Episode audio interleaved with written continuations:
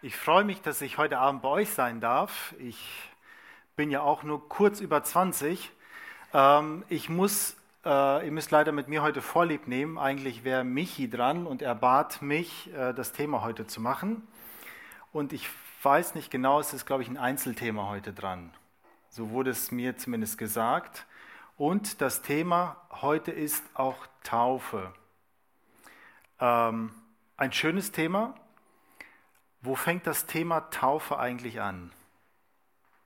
Steht die Taufe für sich so im Raum? Wo beginnt Taufe? Dürfte sich jetzt jeder, der von der Straße kommt, sagen, ich möchte mich taufen lassen, dann wird er getauft. Bekehrung, genau. Wer da glaubt und getauft wird. Das heißt, wo fängt die Taufe an? Mit dem Glauben. Die Taufe hängt nie für sich so im Raum, sondern sie beginnt mit dem Glauben. Das ist der Beginn. Das wisst ihr alle. Ähm, Taufe steht immer im Zusammenhang mit dem Glauben. Ähm, Glauben und Taufen sind auch eigentlich immer eine Einheit. Auch wenn die Betonung stärker auf Glaube liegt, aber trotzdem von der Bibel her, wenn wir die Bibel lesen, gehört das zusammen.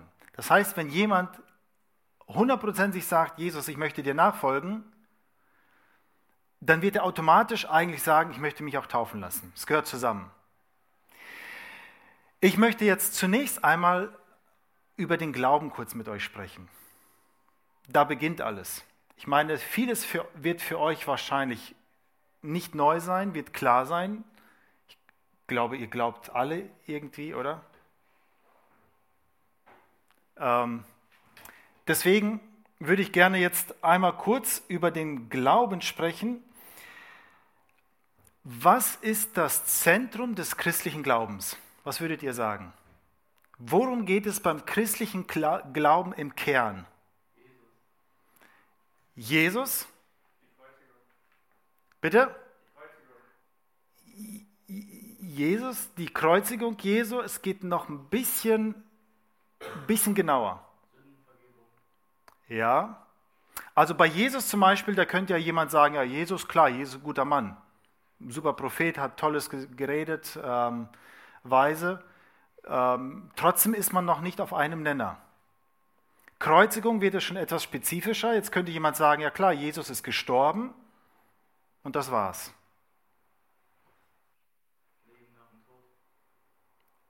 Es kommt beim christlichen Glauben ganz speziell auf die Auferstehung an.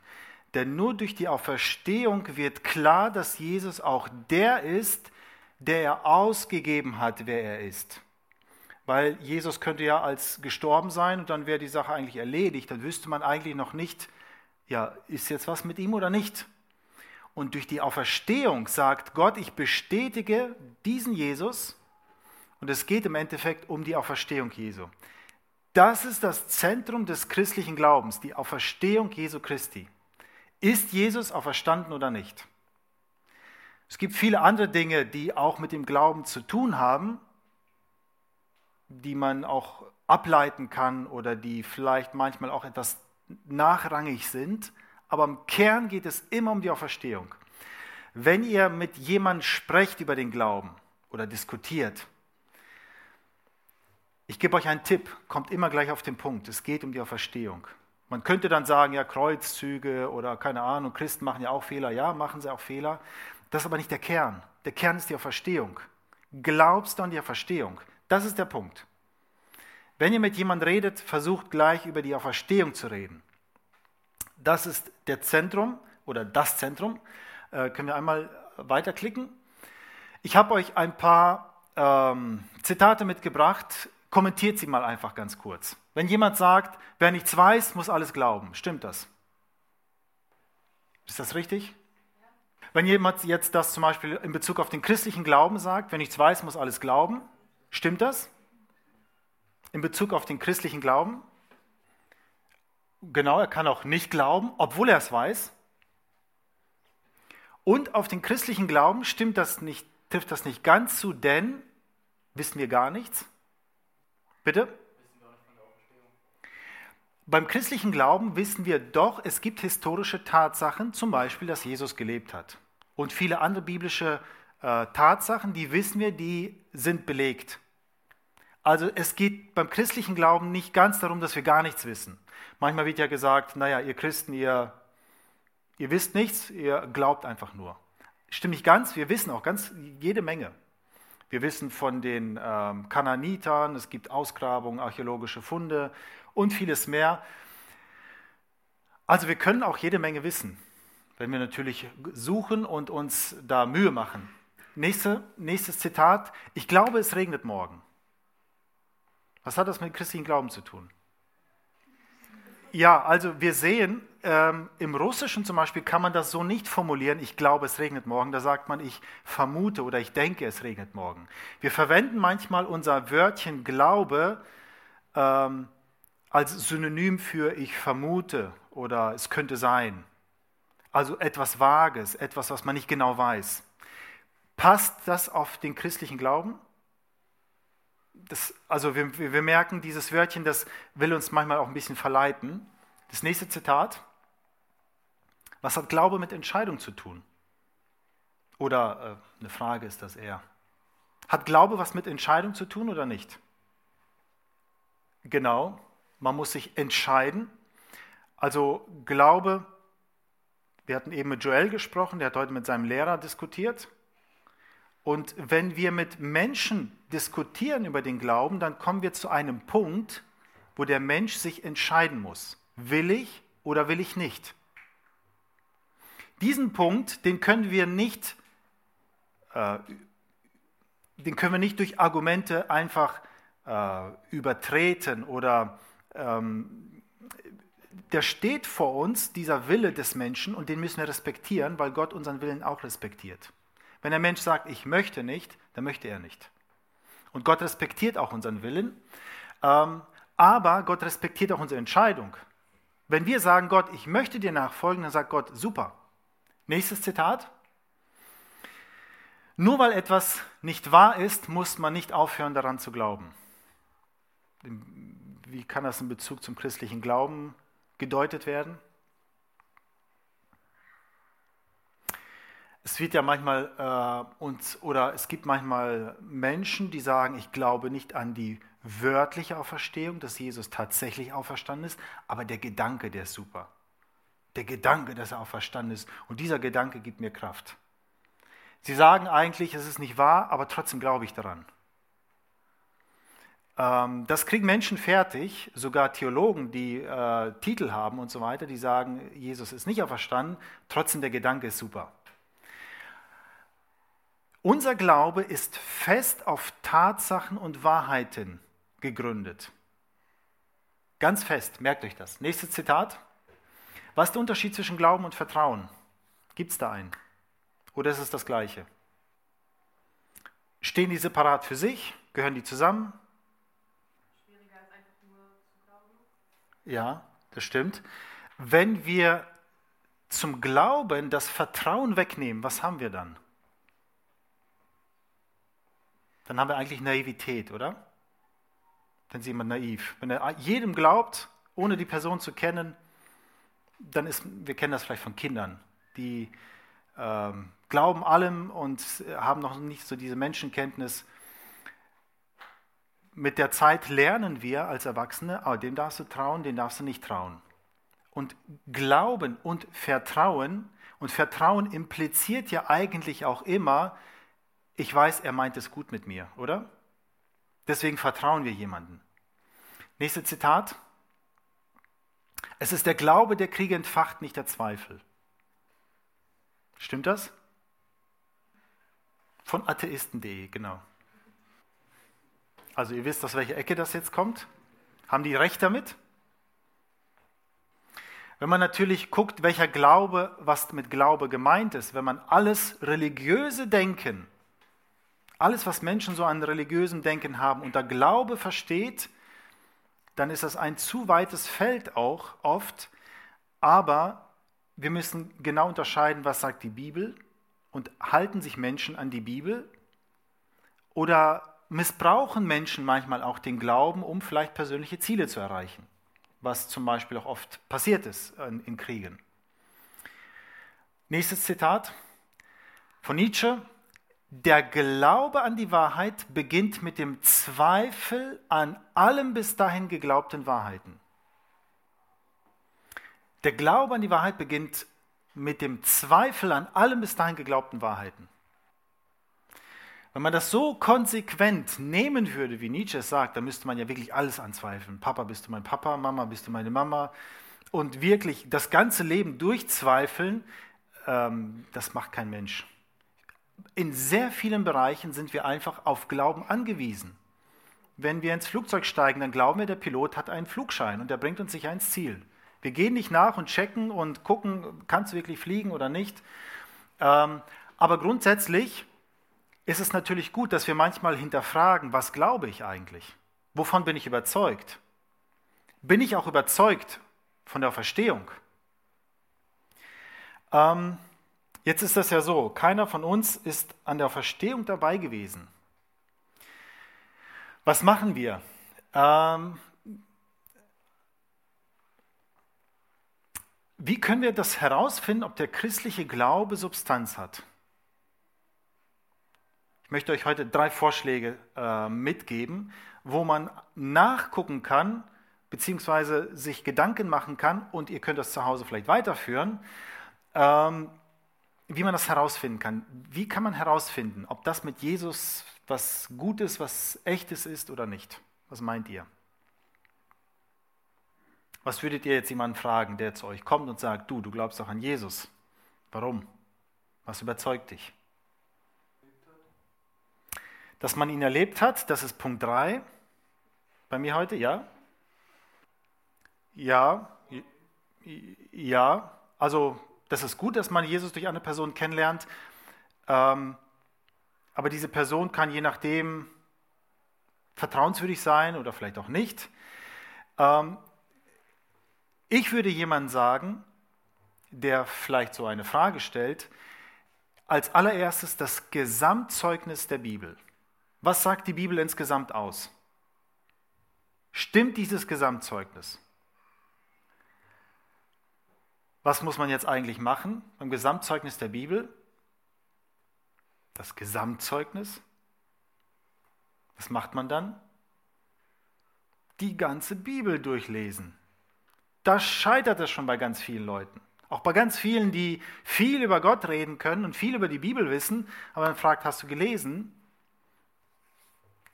Aber auch an uns ist es eine Herausforderung, die Bibel zu studieren. Jetzt, was sagt die Bibel als Gesamtzeugnis?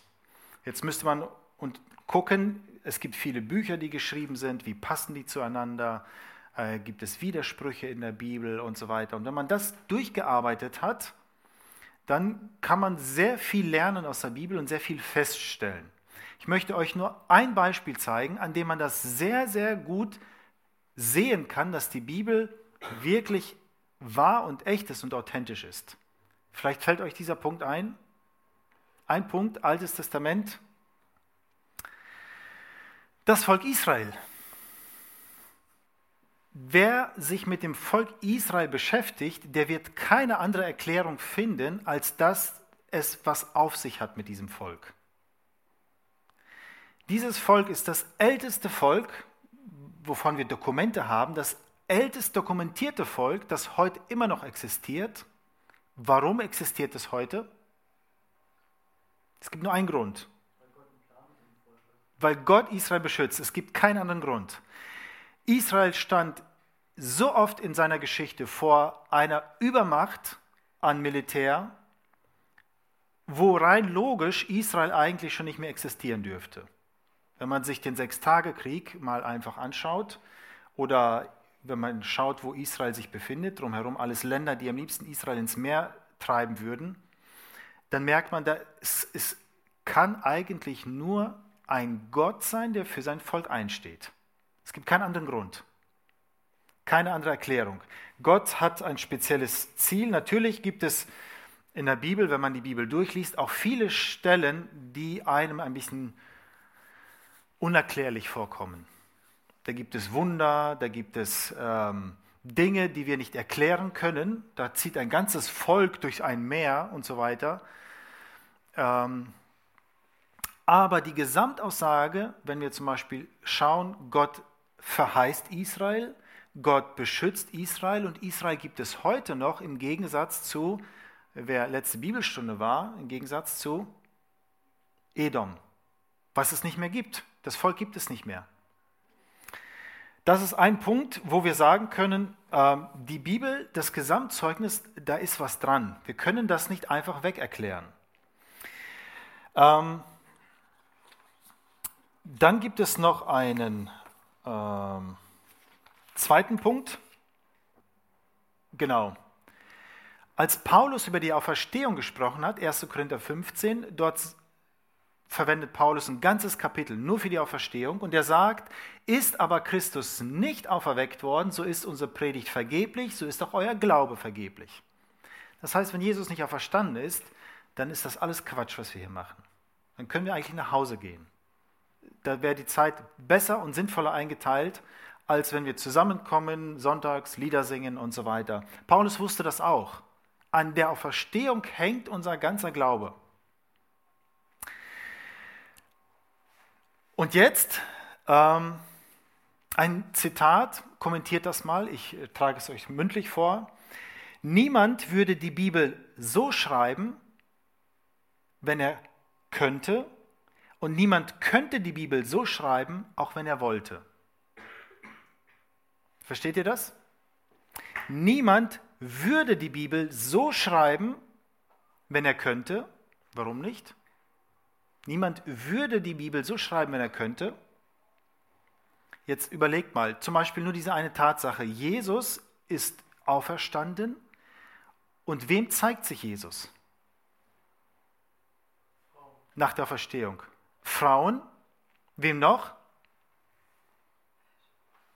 Ich meine, Jesus hat sein ganzes Leben gegen Pharisäer gekämpft. Die haben ihm immer Böses getan. Jetzt nach Auferstehung, was würden wir Menschen tun? Als allererstes, oder? Was würden wir tun? Ich würde es mit höchster Wahrscheinlichkeit würde ich das tun. Was würde ich tun? Erstmal in den Tempel marschieren. Hier bin ich. Ich bin auferstanden, oder? Jesus tut das nicht. Ein anderer Punkt, Jesus spricht von dient einander. Würden wir Menschen, wenn wir die Bibel so schreiben könnten, wenn das von, von Menschen kommt, würden wir schreiben, dient einander? Wir würden eher schreiben, dient mir alle. Ich bin der King. Viele andere Passagen gibt es in der Bibel, wo Jesus sagt, mich haben sie verfolgt, euch werden sie auch verfolgen. Das macht doch keinen Sinn. Menschlich macht es doch keinen Sinn, sowas zu schreiben. Oder Jesus nimmt sich als Apostel was für Menschen? Ich meine, als Mensch, wen würde man als Apostel nehmen? Die, die super Schulbildung haben, die, die Einfluss, die Geld haben, die Macht haben. Jesus nimmt sich ganz einfache Fischer.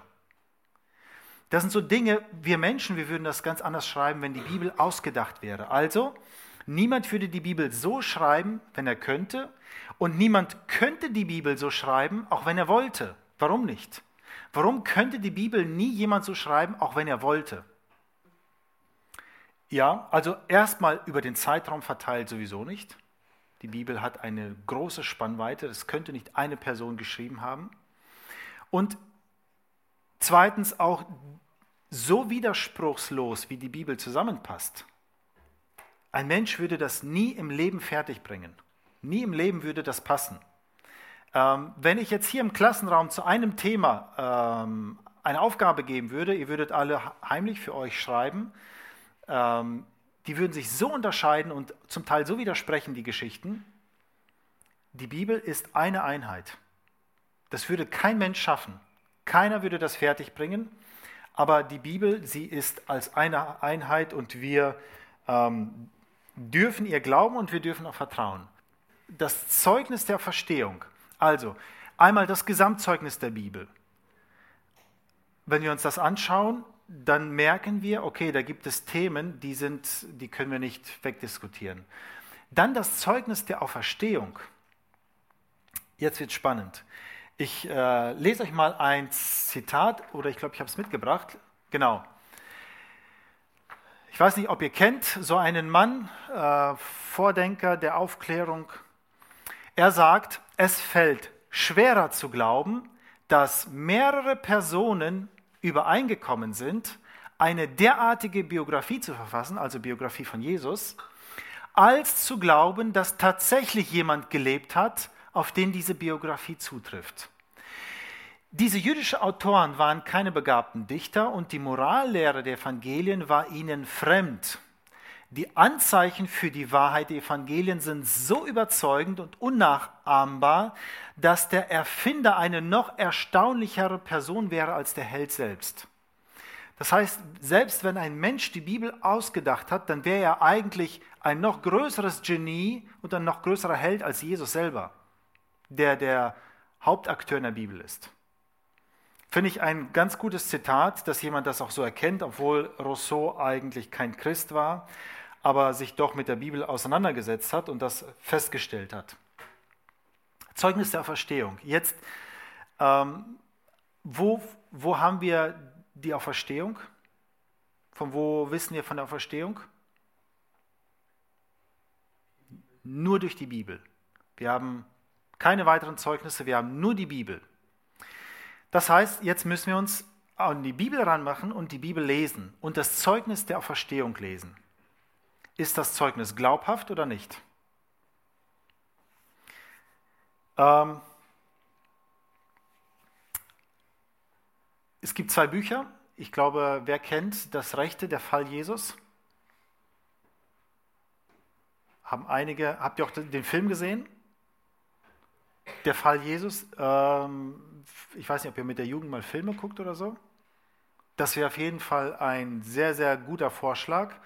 Äh, der Fall Jesus. Äh, es gibt es auch als Buch. Also diese zwei Personen habe ich nur als Beispiel angeführt. Links das Buch, da ist ein Journalist gewesen, der gesagt hat, der christliche Glaube, das ist alles Märchen und das stimmt nicht und ich glaube dem nicht. Und ich werde euch das beweisen. Er macht sich an die Arbeit und untersucht haargenau die Auferstehung und das Zeugnis, wie das geschrieben ist. Er untersucht alle Aussagen in der Bibel. Er stützt sich dabei auf die Bibel. Und wisst ihr, was aus dem Buch geworden ist? Ein super wasserdichtes Zeugnis für die Glaubwürdigkeit der Verstehung Jesu. So wie es berichtet ist. Kein Mensch würde so berichten. Spricht für die Glaubwürdigkeit der Zeugnisse. Rechts der Lee Strobel, ähm, ähnlicher Fall, aber in Amerika, der macht sich auf die Suche und der sagt, das kann nicht sein, das kann kein Mensch auch verstehen. Macht sich auf die Suche und er stellt fest, ähm, Jesus muss auferstanden sein. Wenn wir die Bibel als genauso glaubwürdiges Zeugnis nehmen wie Cäsars, wie heißt das Werk, Bell, äh, Cäsars Kriege und so weiter, dann muss das wahr sein, was im Zeugnis von Jesus steht. Ein Juraprofessor von Harvard, also ein Professor, der ständig mit Gesetzestexten, mit Gesetzeslücken, der ständig mit Beweisführung und so zu tun hat, der sagt, nach den Gesetzen der Beweisführung, wie sie vor Gericht angewandt werden, existieren mehr Beweise für die, für die historische Tatsache der Verstehung Jesu Christi als für jedes andere Ereignis in der Geschichte. Und jetzt, wenn wir die ersten zwei Punkte verstanden haben, also das Gesamtzeugnis der Bibel, wir haben die Bibel gelesen und wir haben uns mit der Auferstehung beschäftigt. Was ist der nächste logische Schritt sozusagen, den wir dann gehen werden oder auch nicht? Was ist eigentlich der nächste Schritt? Genau. Vertraue ich dem? Glaube ich dem? Glaube ich, dass Jesus von sich sagt, ich bin der Weg? Glaube ich, dass Jesus sagt, ich bin das Wasser des Lebens? Glaube ich, dass Jesus sagt, ihr dürft immer zu mir kommen, ihr dürft mich ihr dürft zu mir beten, ich werde euch helfen. Glaube ich dem oder glaube ich dem nicht? Und wir merken, Glaube hat etwas mit Entscheidung zu tun und hat auch etwas mit Vertrauen zu tun. Äh, jetzt kommen wir zu dem, was Benjamin vorhin sagte. Und das ist der dritte Schritt, das persönliche Schmecken. Ähm, ich habe jetzt keinen Apfel mit, aber stell dir mal vor, ein Apfel. Es gibt nur einen Weg herauszufinden, wie ein Apfel schmeckt. Man könnte zehn Philosophen hinsetzen vor einen Apfel und sagen, ähm, macht euch mal Gedanken, wie schmeckt der Apfel. Zehn Philosophen. Es würden zehn verschiedene Denkweisen zustande kommen. Aber es gibt nur einen Weg herauszufinden. Das ist der einfachste Weg, reinbeißen. Und genau das Gleiche ist mit Jesus. Im Psalm 34 heißt es, schmecket und sehet, wie freundlich der Herr ist, wohl dem, der auf ihn traut. Also einmal in Jesus reinbeißen im übertragenen Sinn. Es gibt keinen anderen Weg, das herauszufinden. Einmal reinbeißen und zwar kräftig. Ähm, man könnte einen Apfel nach dem Aussehen beurteilen. Wenn, jetzt, wenn wir uns vorstellen, Apfel, da könnte der eine sagen, oh, der Apfel gefällt mir, der andere könnte sagen, nee, das ist mir zu rötlich. Äh, man könnte viel darüber reden, aber das Eigentliche äh, ist reinbeißen und ausprobieren. Und wenn wir uns nicht voll und ganz auf Jesus einlassen, voll und ganz, wissen wir es nicht. Wir können viel sagen. Wir hören vielleicht auch immer viel von anderen Menschen, die über Jesus reden, die über Gott reden, aber die, man merkt, die haben noch nie reingebissen. Die haben noch nie geschmeckt, wer Gott wirklich ist. Die können zwar viel reden, aber wer Gott wirklich ist, sie haben noch nie reingebissen. Deswegen lasst uns reinbeißen, wer es noch nicht getan hat. Heißt Glaube, ich springe ins Ungewisse. Manchmal wird der Glaube mit einem Sprung verglichen. Heißt Glaube, ich springe ins Ungewisse. Also einmal die, die harten Fakten sozusagen, die Beweise. Aber was noch, wenn wir das Gesamtzeugnis der Bibel lesen, was, was wissen wir dann?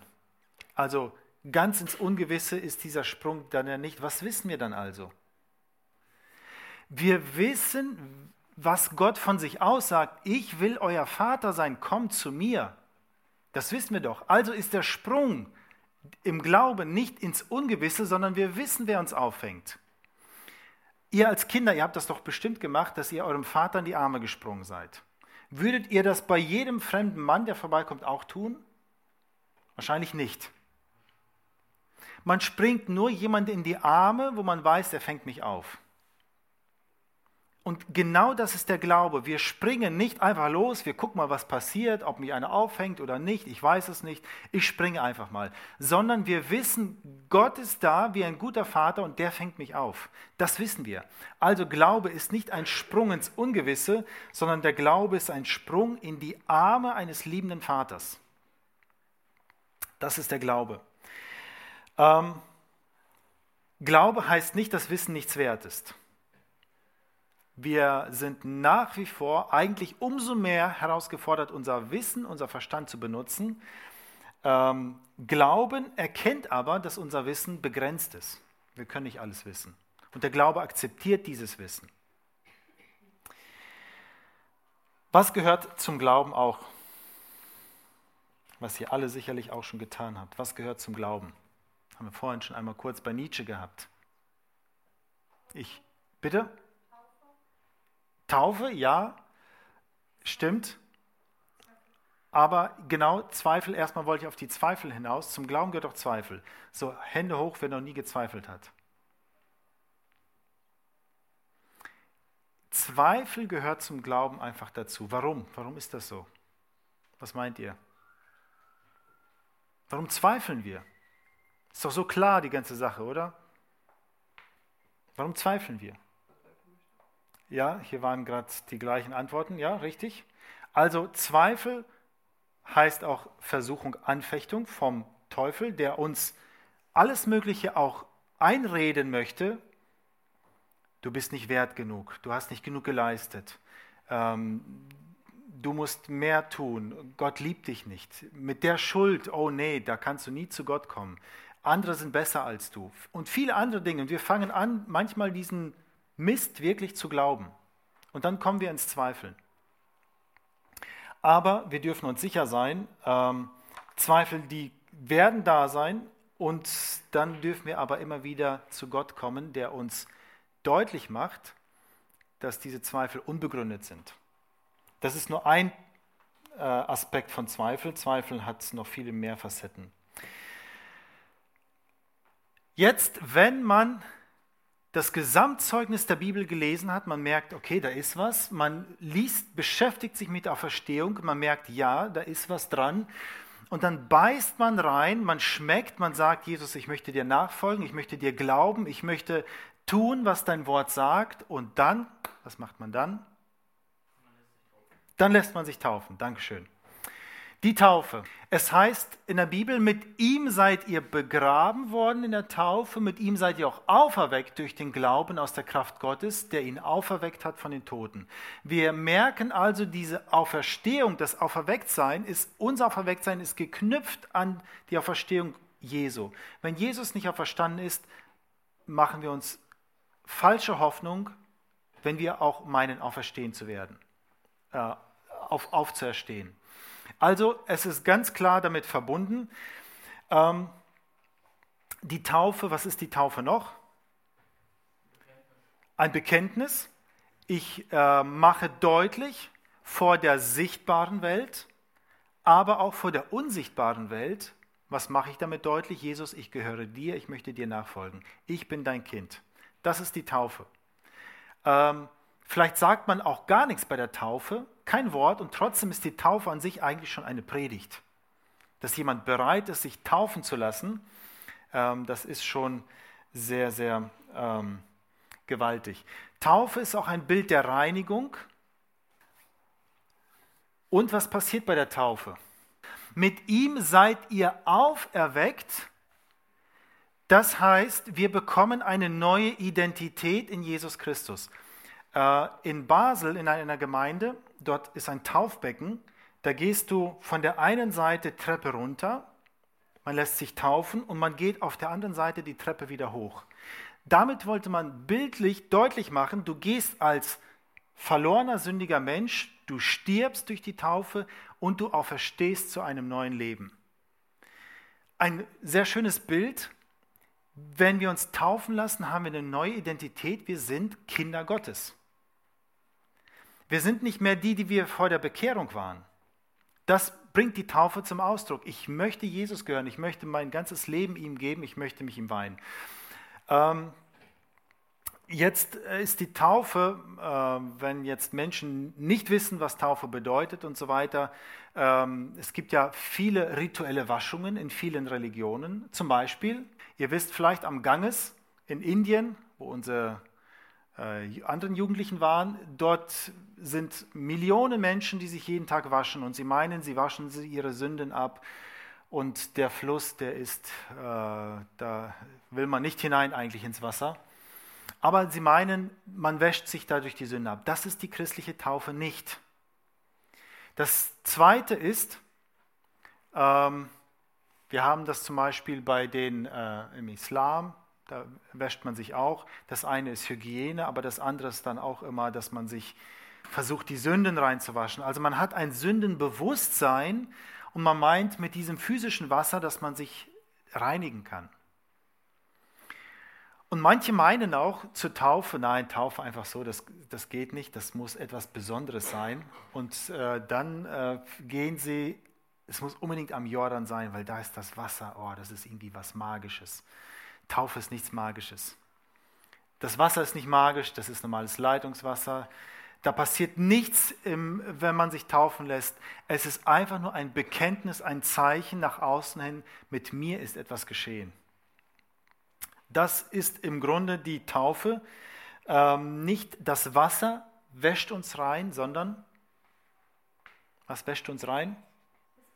Das Blut Jesu, das wäscht uns rein. Das ist nur symbolhaft, die Taufe, dass das Blut Jesu uns reinwäscht. Also es ist nichts Magisches, nichts, äh, was da irgendwie sonst noch was passiert. Und jetzt haben wir gelesen am Anfang im Vers, wer da glaubt und getauft wird, der wird, wer weiß es? Der wird errettet werden. Also wir glauben, wir lassen uns taufen und jetzt kommt die Rettung. Was, was ist Rettung? Wie stellt ihr euch Rettung vor? Was ist Rettung? Was bedeutet Rettung? Ewigkeit ohne Gott, und das lässt sich so leicht aussprechen, aber Ewigkeit ohne Gott, wenn man sich das einfach mal vorstellt, das ist unvorstellbar. Und das ist wirklich etwas, was man keinem wünscht. Ewigkeit ohne Gott.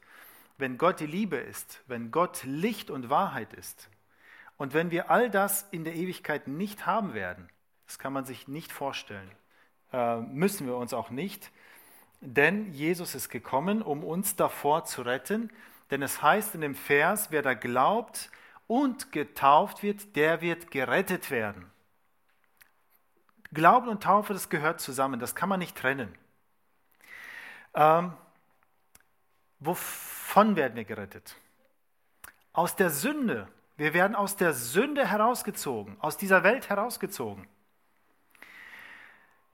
Das hört sich vielleicht so ein bisschen abstrakt, so ein bisschen banal an Sünde. Was ist Sünde? Ist Sünde schlimm? Wisst ihr, wenn man ein kleines Baby in den Arm hält und das kleine Baby stirbt, das ist Folge von Sünde.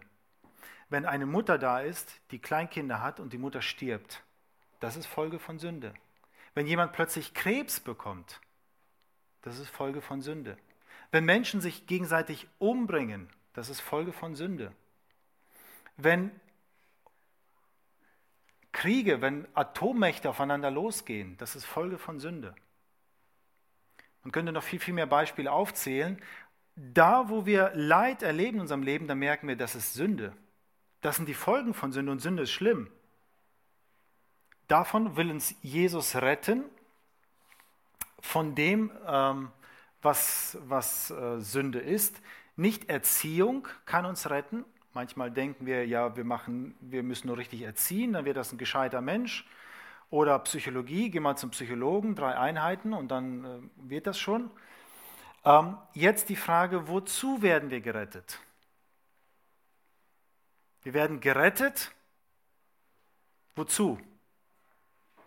Was sollen wir dann? Jetzt sind wir gerettet, was machen wir dann? Wozu werden wir gerettet? Wozu rettet Gott uns? Die Ewigkeit bei ihm verbringen, also Gemeinschaft mit Gott, auch auf dieser Erde. Ähm, wozu rettet Gott uns auf dieser Erde? Also wenn wir noch leben, wenn wir nicht gleich in die Ewigkeit gehen, wozu rettet Gott uns? Anderen von ihm erzählen, genau. Dazu gehört, dass wir dienen in der Gemeinde, Dazu gehört, dass wir ihn verehren, dass wir ihn loben, dass wir ihn preisen, dass wir unser ganzes Leben als Licht und Salz sozusagen Jesus hingeben und nicht, dass wir unser Leben wieder für uns einfach um uns selber drehen, weil dann sind wir wieder im alten Leben, sondern Gott befreit uns sozusagen von unserem alten Ego und sagt, dient mir. Und erst wenn wir Gott dienen, Erst wenn wir Gott dienen, haben wir unsere Bestimmung als Mensch gefunden. Erst wenn wir Gott dienen, haben wir unsere Bestimmung als Mensch gefunden. Sonst irren wir umher, sonst wissen wir nicht, was ist unsere Bestimmung. Und die Menschen sind verwirrt heutzutage, orientierungslos. Aber erst wenn wir ihm dienen, ist das unsere Bestimmung. Gott möchte uns haben, dass wir ihm dienen und dann merken wir, das ist mein Platz.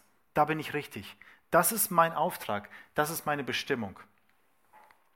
Es heißt im nächsten Vers, so sind wir ja mit ihm begraben durch die Taufe in den Tod, auf das wie Christus auferweckt ist von den Toten durch die Herrlichkeit des Vaters, so auch wir in einem neuen Leben wandeln. Also, wir haben jetzt ein neues Leben und wir wandeln in diesem Leben. Das Wort wandeln bedeutet ständig etwas tun.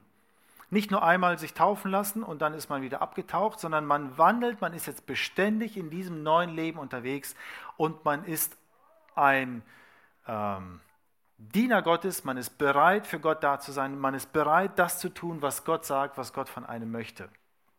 Ich wünsche mir von ganzem Herzen, dass ihr alle das erlebt, dass ihr das für euch mit Überzeugung sagen könnt, dass ihr sagt, im Grunde gibt es für mich nur eine Bestimmung, Jesus Christus zu dienen, nachzufolgen und mein Leben ihm hinzugeben. Ich weiß nicht, wer von euch sich schon hat taufen lassen oder nicht, aber äh, es gibt immer wieder Möglichkeiten bei uns in der Gemeinde, sich taufen zu lassen und dann dadurch das auch zu zeigen, ja, ich möchte Jesus nachfolgen, ich bin bereit, für die Sache Jesu da zu sein. Das wünsche ich euch von ganzem Herzen. Also vielen Dank fürs Zuhören und Gottes Segen euch.